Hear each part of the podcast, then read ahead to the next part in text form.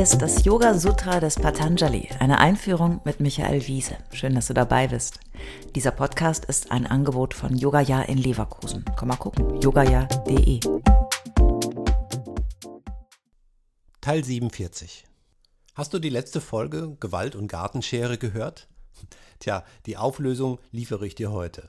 Ein Mann hatte Ende April seine Bäume beschnitten, was wegen brütender Vögel eigentlich verboten ist. Ein Nachbar rief das Ordnungsamt. Doch das zog unverrichteter Dinge wieder ab. Schließlich hatte der Mann nur Totholz beseitigt, das Gut hätte herunterfallen und Menschen verletzen können. Alles gut. Alles gut? Tja, ich habe mir in der letzten Folge Gedanken zu alltäglichen Übungen der Gewaltlosigkeit gemacht. Die Auflösung dieser kleinen Geschichte zeigt, dass es sehr kompliziert sein kann, dies zu üben. Heute wird es nicht leichter. Es geht um Satya, die Wahrhaftigkeit. Wahr reden, wahr denken, wahr agieren. Authentisch sein. Nicht lügen. Yoga Sutra 236. Satya Pratishtayam Kriya Pala Shrayatvam. Ist Wahrhaftigkeit beständig, stehen die eigenen Aussagen und Handlungen stets im Einklang.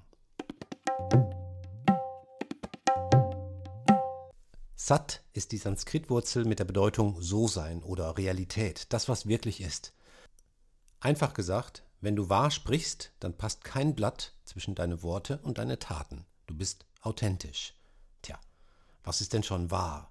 Wahr kann immer nur das Ergebnis des aktuell bestmöglich überprüften Wissens sein. Ja, zwei plus zwei ist vier. Das ist wahr. Wie geht's? Hey, mir geht's super. Echt? Guck mal, ich habe mir diese Jacke gekauft heute. Total cool, oder? Oh ja, steht dir gut. Sehr schön. Sag mal, mein Kleiner, hast du die zwei Euro gesehen, die hier auf dem Küchentisch lagen? Ich? Nee, Papa, keine Ahnung. Ich habe die zwei Euro nicht genommen. Man sagt ja so, Lügen muss man lernen. Die Wahrheit sagen kostet Mut. Kann auch andere verletzen, unabsichtlich oder schlimmer noch absichtlich. Darf man unwahr reden und handeln, um andere vor unangenehmen Wahrheiten zu schützen? Sag mir die Wahrheit, sagt der Patient zu seiner Ärztin. Vielleicht fürchtet er, vielleicht fühlt er eine Wahrheit, die er nicht hören will. Die Ärztin wird im Zweifelsfall dem Patienten nicht die Wahrheit vorenthalten, wenn sie eine schlechte Diagnose mitteilen muss. So oder so ist das Ergebnis leidvoll. Eine schlimme Diagnose einerseits, aber noch schlimmer wäre das Verschweigen. Da es hier in vielen Fällen keine gute Lösung gibt, sondern oft nur weniger schlechte, sollten wir den Aspekt der Leidens- und Gewaltminderung immer im Hinterkopf haben. Es ist wichtig, den Aspekt der Wahrhaftigkeit mit Ahimsa, der Gewaltlosigkeit, zu verbinden. Das Verschweigen oder Unterdrücken, das Vorenthalten der Wahrheit, auch in bester Absicht, kann durchaus zu Leiden und Gewalt führen. Das sind so die Zwickmühlen, die jede und jeder von uns kennt, vom Kleinen bis zum Großen. Ich möchte aber hier über einen Aspekt der Wahrhaftigkeit reden, der von innen nach außen geht. Denn das wäre die Perspektive und der Kompass, den uns Yoga zur Verfügung stellt. Dass wir immer durch unsere subjektive Bewusstseinsbrille schauen, das wissen wir ja nun schon längst.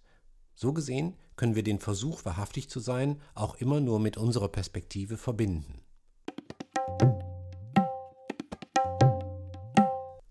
Oft möchten wir gerne anderen Menschen gefallen, ihre Aufmerksamkeit und ihre Liebe gewinnen. Das ist auch gut, warum nicht? Oder wir möchten andere beeindrucken, aus welchen Gründen auch immer. Vielleicht machen wir uns schöner, als wir sind. Wir blasen uns auf. Wir tun so, als ob. Wir feilen die Wahrheit so, dass sie passt. Wie geht's? Hey, mir geht's super. Echt? Tu doch nicht so glücklich. Hier ist ja eigentlich der Punkt, an dem wir am besten ansetzen können. Wenn wir üben wollen, wahrhaftig zu sein, dann müssen wir nach innen schauen, ah genau, und feststellen, wie wir unsere Realität authentisch wiedergeben, ohne damit Leiden zu verursachen. Ey, mir geht's voll scheiß, doch alles Mist hier ey, im Moment. Okay, okay, das will auch keiner hören, oder? Wahrscheinlich ist das nämlich auch nicht wahr. Tu doch nicht so frustriert. Geht's auch eine Nummer kleiner? Mal ehrlich, wir haben sehr sensible Antennen dafür, ob jemand authentisch ist. Die Stimme, die Tonlage, der Atem, die Körperhaltung und vieles mehr verraten uns meist intuitiv, ob unser Gegenüber gerade Quatsch erzählt, oder? Das, was du über dich selbst erzählst, das hat ja nicht nur die Senderichtung nach außen, sondern es funkt ja auch zu dir selbst zurück. Die Gedanken, die du denkst und die Worte, die du sprichst, kreieren ja überhaupt erstmal deine Realität. Sie werden zu deiner Realität, bevor sie noch jemand anders hört. Am Ende glaubst du jeden Scheiß, den du dir selbst erzählst. Die Wahrhaftigkeit ist letztlich eine Tugend oder Übung dir selbst gegenüber. Ja, da sind wir wieder ganz beim Yoga. Du kreierst mit deinen Chitta Vritti, mit deinen Bewegungen des Geistes dein Wesen. Und ich komme auf das heutige Sutra zurück. Wenn du nach innen schaust und aus dir heraus authentisch bist, dann werden deine Tate und deine Worte im Einklang stehen. Du wirst ernten, was du säst. Das ist Yoga.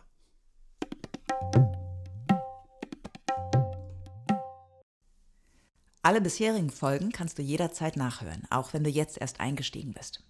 Hast du Fragen oder ein Feedback zu der Philosophie-Reihe, dann schreib uns gern oder kommentiere auf unserer Website. Dort findest du auch weitere Buchtipps und Empfehlungen.